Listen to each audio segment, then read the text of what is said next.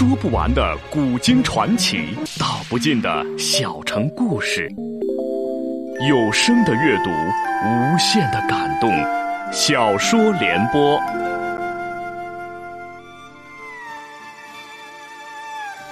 三国末年，司马氏把持魏国朝政，不惜私养死士，以暴力暗杀政敌。浑浊的世道，让名动天下的竹林七贤也难独善其身，深深卷入其中。请听吴畏撰写的《中国古代大案探奇录之竹林七贤》，由时代播讲。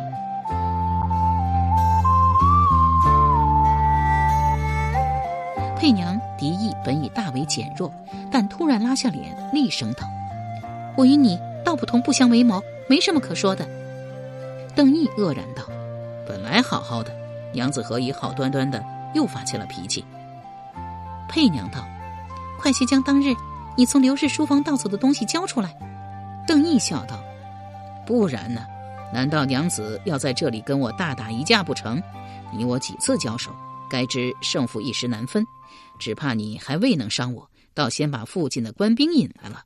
那时我又要费心费力的按住你逃走了。”佩娘咬咬牙道：“只要你肯答应交出失物，你我旧怨就此一笔勾销。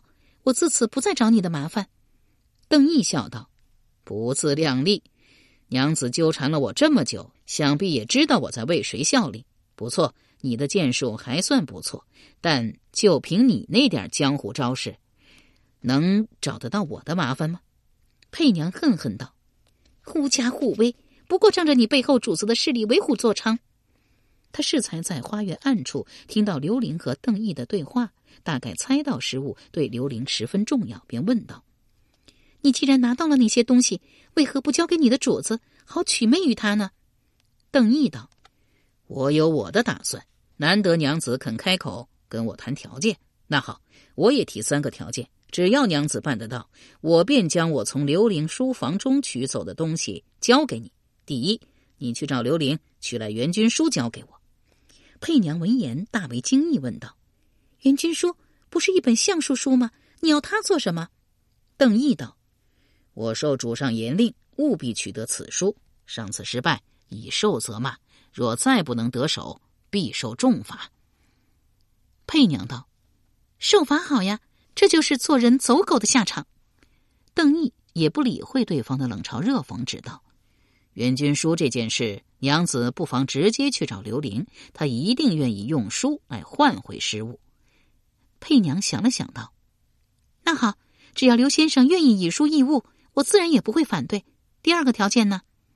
邓毅道：“你我找个没人的地方，好好比试一场，看到底是你史氏剑术高明些，还是我邓氏刀法更为厉害。若是我败了，娘子自可杀我，我死而无怨。”若是我侥幸赢了一招半式，我也不会对娘子怎样。你我照旧各走各路。这一条件早在佩娘的意料之中，她便点了点头，又问道：“好，第三个条件呢？”邓毅道：“第三个条件很简单，你取下竹笠来，还要告诉我你的名字。”佩娘猜测对方想看清自己相貌，但他一直躲在暗处行事，一旦露了形貌。可就后患无穷，一时沉吟不答。邓毅笑道：“当日平乐观上演杂技，司马大将军亦有莅临。娘子化妆成游客，试图行刺于我。虽是男子装扮，你我近身交过手，我也算见过你的容貌。娘子今日取下竹笠，我也不是第一次见你面了。”佩娘闻言，便缓缓摘下了竹笠。邓毅笑道。嗯，比起上次见面，娘子可是清简了不少啊。又问道：“娘子叫什么名字？”佩娘道：“你知道我长相，还问名字做什么？”邓毅道：“我若将来死在你剑下，总该知道杀我的人到底是谁呀？”佩娘沉默了一会儿，这才答道：“史佩。”邓毅哑然道：“怎么？原来你姓史？莫非你是史春？”史佩道：“不是，我不是史氏后人，只是凑巧姓史而已。”又道：“那我们一年为定，我没有把握明日能取到元军书，还是多延一日吧。后日午时，我们在南市、东市门见面。你带上东西，我也会带上援军书。至于比试时日地点，你我再行约定。”邓毅道：“好，佩娘或信守承诺吧。”史佩点了点头，走出几步，忽然又回头叫道：“邓毅！”邓毅道：“佩娘还有何见教？”史佩正色道：“别再做那些伤天害理的事了，不然就算我不杀你，自会有别人找上你。”邓毅道：“佩娘当日伤了郭丽，听说马氏客栈的住客和伙计也是你杀的，他们犯下了什么滔天大罪？你杀他们就不是伤天害理吗？”史佩一时语塞，也不愿意辩解，走出几步，忽又想起什么，反身走了回来，问道：“司隶府早已知道我伤了郭丽，为何还没有发出通缉我的告示？是不是你暗中做了手脚？”邓毅道：“这件事与我无干，我这样的身份完全不能见光，怎能左右司隶府的公务？”史佩亦觉得有理，问道：“大将军府那边呢？满城都在传。”钟司令亲赴首阳山迎接郭丽一事，而今他的身份非同一般，司马氏就任凭我这个凶手逍遥法外吗？邓毅道：“王中令君刚刚过世，二公子是王氏女婿，须得亲自处理丧事。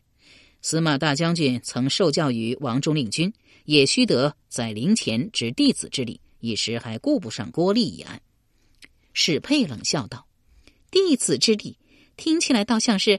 假模假式的伪君子，邓毅正色道：“佩娘刚才这句话，我就当没听见。以后千万不要再说。司马大将军位高权重，且耳目众多，万一被他知道。”史佩道：“万一他知道，他就会杀了我吗？哼，那倒是趁了心意了。”又道：“你几次救我，当日在刘宅，更是公然挑开了陆仪的长剑，想必这一劫已被司隶记入了卷宗。”司马氏看到后，不会对你起疑吗？邓毅笑道：“想不到娘子还会关心我的处境。”史佩道：“我还没拿到失物，当然不愿意你先被司马氏杀了。”邓毅沉吟道：“若是司马大将军果真问起，我自会实话实说。我救你，只是为了日后跟史氏剑法传人公平的比上一场。”史佩见对方似乎并不如何将这件事当回事，大概除了下属身份外，跟司马氏另有一层亲厚关系，不会因此而受罚，遂哼了一声，拂袖而去。刘玲死里逃生后，匆忙赶回客馆，却见人来人往，下人大多惊慌失措。刘玲忙拉住一名仆人问道：“哎，出了什么事啊？”那仆人浑身发颤，抖抖瑟瑟地说。呃，适才有歹人闯了进来，将王表道长杀了。刘玲大惊失色，急忙赶来王烈、王表歇宿的院子，却见一人歪在房间的卧榻上，以为白幔盖上。吕安、吉康、刘宝、王烈几人均在房中。吉康一见刘玲进来，忙问道：“你去了哪里呀？适才不见你人。刘宝军说你去了茅房，我去查看也不见你人，还以为……”刘玲不便当面提及黑衣男子及灰衣女子配娘之事，只道：“我喝的有些醉了，就顺道跑去花园发酒疯去了。”又问及发生了什么事。刘宝道：“我一直睡不着，便找来吕安、吉康。若是他二人也没睡，便干脆来个抵足长谈。经过二位道长院子时，正好见到有人从王表道长房中出来。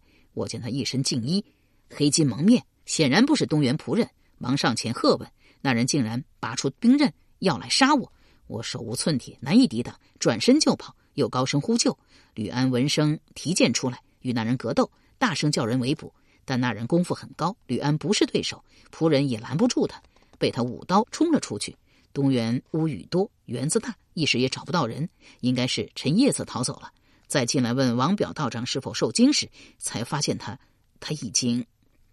刚好有婢女来到门前，探身问道。夫人派婢女来问，可是客馆这边出了什么事？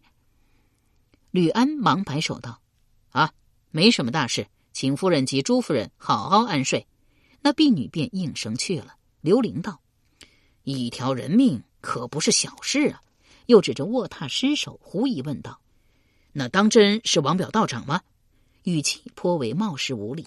王烈知其秉性，也不计较道：“刘灵君应该是不相信会有人深夜来害王表吧？”刘玲道：“我正是这个意思。客馆今晚住了这么多人，嵇康、刘宝、吕安还有我，为何歹人偏偏害了王表道长的性命？”刘宝忙道：“刘灵君这话词不达意，我替他解释一下。他是说，杀人总要有动机。”不知歹人有什么动机，才会冒险闯入东园，杀害了王表道长。王烈踌躇半晌，才道：“或许是因为在江东那些事。”吕安身为主人，自家客馆发生了这样的事，很是不安。闻言，忙问道：“道长，此话何解？”王烈道：“舍弟曾提过，他在江东惹了大事，这次也是为了避祸，才不得不回来中原。”但具体什么事，他未曾明说。刘玲道：“今晚我饮酒时，听王表道长旧婢纺织讲了不少江东轶事。他既一直跟在王道长身边，或许知道内中缘由。”吕安道：“明日一早，我就不得不派人去报官了。我等最好自己先将动机弄个清楚明白。来人，去后院叫纺织出来。”纺织未到，便有一名青衣婢女匆匆赶来道。朱夫人，请刘先生速去后院。刘玲又惊又喜，问道：“我妻子就快要生产了吗？”婢女道：“不是，朱夫人说有要紧事要找先生商议。”刘玲不明究竟，只得先舍了众人，随婢女赶来后院阁楼。朱元军令婢女掩门退出，这才焦急告道：“元军书，元军书不见了。”刘玲听闻元军书失窃，脸色顿时大变。朱元军忙告道：“我将书收在枕头中，总以为日日都能摸到，万无一失的。可是适才我听到客官那边动静不小，心中隐约觉得不妥，便将元军书掏了出来，才发觉书册早被人掉了包，塞在枕头中的是一本《周易王氏注》。”刘玲道：“《周易王氏注》，那是王素所著的经书啊。”朱元军道。就是因为这个，我才格外的担心害怕。若是司马昭派人偷走了元军书，书丢了倒也无所谓。可之前夫君对司隶校尉钟会撒谎一事，不就败露了吗？刘玲思忖片刻道：“这倒是不难解决。夫人可以说你不想让我总将书册借给朋友们翻看。”所以自己私下藏起了元军书，我一直不知道，还以为书在暗格里。后来首阳山宅子出了事，我发现书不见了，便以为是黑衣男子拿走了。朱元军本是焦心如焚，听了丈夫的指点，顿时长舒一口气，道：“到底还是夫君聪明，竟能这么快就想出这般对策。”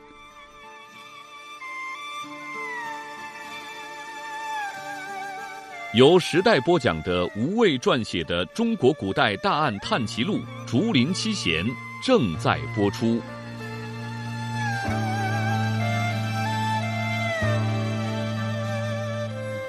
刘玲又安慰了朱元军几句，扶他睡下，这才掩门出去。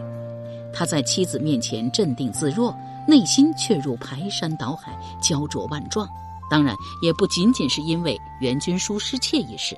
东原素来平静，今晚却发生了这么多事：书册失窃，道士王表被杀死于卧房之中，黑衣男子与灰衣女子再度同时现身，这肯定不是巧合。黑衣男子定当是为元军书而来，以周易王氏著调包者也应该是他。朱元军因为怀孕，天一黑便要躺下歇息，所以窃书必定是在那之前。想来黑衣男子白日便已经设法潜入吕宅。东原占地极大，林木葱郁，藏身极为容易。他暗中窥测，不难等到合适的机会。只是有一点，黑衣男子是如何知晓元军书藏在枕头中呢？若论书房暗格，算是时下颇为流行的经典外，枕头可不是那么容易想到的，尤其是男子。就算黑衣男子已留意东原多日。猜及书册收藏处，取到元军书时，应该是在天黑前。他既得手，为何没有立即离开，还一直都留在客馆附近？莫非他还身负另一项使命，即杀死道士王表？但依照当时的情形来看，刘玲遇到黑衣男子时，他正欲往客馆而去。若是行凶杀人后逃离现场，当是反方向才是。况且不久后，黑衣男子便引刘玲去了花园。那之后，刘宝才发现可疑人从王表房间出来，随即客馆陷入一片骚乱。正是刘玲在花园时所听到的躁动声，因而黑衣男子肯定不是杀人凶手。黑衣男子既已取到援军书，却仍冒险滞留东园，必是有事。会不会杀害王表的凶手是他同伙？同伙入房行凶，他负责在外策应。被刘玲无意中发现踪迹后，便有意将其引开，好让同伙下手。这一解释虽然听起来有些勉强，倒也大致能说得通。果真如此情形的话，东原动静起时，黑衣男子便立即赶去客馆接应同伙，却为何要独自逃走？难道是忌惮灰衣女子佩娘吗？又或许王表被杀与袁军书失窃是两起独立的事件，是两伙人所为。黑衣男子取得援军书后，发现另外有人也在暗中窥测东园，一时好奇，于是留了下来，想要探明究竟。他起身去客馆，是不是发现了什么？想要过去查看究竟。如此，他便是王表被杀一案的关键证人。及时救下刘玲的灰衣女子佩娘，又是因何目的来到东园呢？似乎近来他的行踪与刘玲紧紧联系在了一起。刘玲人在哪里，他便会出现在哪里。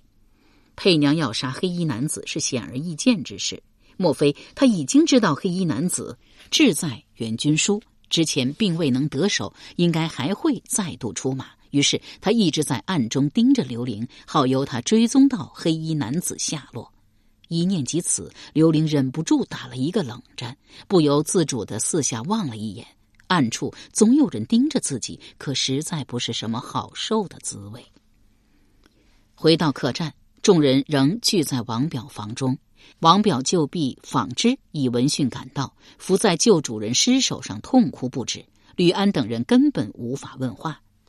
刘宝已从吉康口中得知，首阳山刘府发生了一系列事件。又见房中气氛沉闷，便开玩笑的说：“刘宁君，你是不是被什么人盯上了？”刘玲叹道：“那些人盯上的不是我，不过好像啊，确实我人在哪里，哪里就会有事啊。”吕安惊道：“莫非刘灵君是在暗示，凶徒要杀的人本来是你，结果误杀了王淼道长？”吉康皱眉道：“这应该不可能吧？”刘玲、王表二位住在不同的院子，方位全然不同啊。刘玲道：“就算房间会弄错，人总不会错吧？瞧瞧我这身板，跟王表道长差别可太大了。”王烈深信弟弟被杀跟他在江东惹下的祸事有关，便上前拉起纺织劝道：“事已至此，哭泣也是无用，还是尽快找到凶手要紧。你一直跟在王表身边。”可知道他在江东惹了什么事，这才不得不逃回中原。纺织哭哭啼啼的道：“全是因为那个东吴老皇帝。”王表漫游江东时颇有名气，百姓慕其仙风道骨，奉其为神。而东吴皇帝孙权想要追求长生不老，自方士赵达死后，一直想要再寻一位高人相助自己。听闻王表有神明之后。大喜过望，派中郎李崇寻到王表，当场封王表为辅国将军、罗阳王，并接到建业，隆重招待。专门在皇宫的正东门苍龙门外为王表修建了地舍。孙权本人崇尚节俭，他自己所居宫殿不起高台，许多建材还是拆除了武昌宫后运来再利用。宫室中也没有任何装饰。而孙权为王表修建宅子时，不惜花费巨资雕梁画栋，富丽堂皇。除此之外，王表每日饮食均是孙权派近臣从宫中送来，可谓礼遇备至。当然，孙权贵为一国之主，也不会白白讨好一个陌生道士，有付出就要有回报。下令王表为他炼不死药。王表自知世上并没有什么长生不老药，但又贪图荣华富贵，于是答应了下来，不时捡一些进补滋润的丹药敷衍孙权。因为王表善观天象，每每预测吴地旱情水灾，无不灵验，因而吴国上下都对其本领佩服之至。孙权也从未怀疑王表所献丹药有假。三年前，孙权病重，王表知其大限已到，无药可医，又料想孙权必不会轻易放过自己，便弃官逃走。然未出吴地，即被追兵捕获，押回建业。面对狂躁暴怒的孙权，王表不慌不忙，自有一番说辞，自称不是逃走，而是炼药遇到了难处，须得回旧日住处去赵达著述九宫算术。之前，孙权宠信方士赵达，多次求其方术，却始终不得。赵达死后，孙权怀疑其人留有遗书，甚至派人挖开了赵达的坟墓，却没有任何发现。忽听到王表称赵达曾以九宫算术相赠，不由得半信半疑。等九宫算术呈到案前，比照赵达旧奏章笔记，竟然一模一样。孙权又命赵达妹辨认，赵氏亦称是兄长笔记。孙权遂再无疑虑，对王表恩宠如旧。然王表既知孙权命在旦夕，当然要处心积虑的逃走。某日，他借口带纺织到山上采药，终自水路逃脱，暂时栖身在朋友家中。不出一月，便听到孙权病疫的消息，纺织由此大大松了一口气，称：“这下好了，老皇帝死了，新皇帝年纪还小，应该顾不上追捕道长了。”王表却道：“孙权为人妄自尊大，知道我骗了他，必不会就此甘休的。即使他人死了，怕也是要留下遗诏遗命之类，务必要杀我而后快。”果然不久，即有官兵四下搜捕王表，称其以丹药害死了老皇帝，竟给王表加上了弑君的罪名。朋友虽未告发王表，却也不敢再收留他，只督促他快走。既在江东已无容身之地，王表便辗转逃回中原，栖身在兄长处。而今又随王烈一道来洛阳访友，料想这里是魏国中枢之地，吴国君臣再如何怀恨恼怒，也是鞭长莫及。众人听了纺织讲述，相顾骇然。好半晌，嵇康才道：“小娘子的意思是，东吴派人杀了王表道长。”纺织哭道：“除了无人，还有谁想要王道长死啊？”刘玲道：“东原这般大，客馆院多房多，凶手却能准确的摸进王表道长的屋中，一定暗中跟了很久了。”嵇康道：“既然涉及吴国，怕是事情不那么简单。吕安君只好辛苦你了。”吕安点点头道：“明日一早，我便会派人去报官。”这间房既是命案现场，只能暂时封闭，不能尽快入殓，实在是委屈了王表道长。不过这也是没法子的事。各位，请先回房歇息，我会加派人手在客馆周围加紧巡查。刘玲一到庭院，便将嵇康和刘宝扯到一边，问道：“哎，天这么冷，又出了命案，你二位还睡得着吗？不妨啊，到花厅去饮酒，还能暖暖身子。”嵇康料想刘玲有事，便点头应允。三人一道往客馆的花厅而来。因刘玲事前交代过，案桌上酒菜尚未收拾，不过已成残羹冷炙。好在刘玲也不是真的打算来饮酒，他亲自掩好门窗，先说了山涛所探得之事。嵇康沉吟道：“如此，只是进一步验证了我们之前的推测，但还是不知道那黑衣男子的姓名。”也不知道要去哪里寻他。刘玲道：“二位有所不知啊，姓邓的啊，就是那黑衣男子。我已经确认他就是姓邓了。他刚刚来过。”大致说了经过。嵇康听说刘玲晚间又有此奇遇，还差点死在黑衣男子刀下，惊异无比道：“姓邓的已取走援军书，完成了任务，想必不会再轻易露面。日后要找他，岂不是更难？”刘宝道。既然已经能够确认姓邓的是司马氏心腹，派人死守在大将军府附近，总会有所收获的。刘玲白了好友一眼，道：“谁派去大将军府盯梢啊？啊，嵇康，你还是我？嵇康就不用说了，你也是仪表堂堂的伪男子。我虽然沾官不佳，却丑得太有特色了，旁人一眼就能认出来。最重要的是，我见过姓邓的两次，却也不知道他相貌到底如何。刘宝闻言不免得有些气馁，道：“原来刘灵君连对方长什么样子都不知道，那如何找起啊？总不能直接去找司马师讨人呢？”刘玲道：“刘宝君别急呀，我是没见过姓邓的相貌，但我猜佩娘肯定知道他长什么样子，也许可以直接请他帮忙找到对方。”嵇康奇道。但若是托请佩娘相助，他多半会因此而知道我们密谋之事。他做了那么多坏事，刘灵君还愿意信任他吗？是不是因为今晚出手救了你？由时代播讲的无畏系列小说《竹林七贤》，今天就播送到这里，请明天继续收听。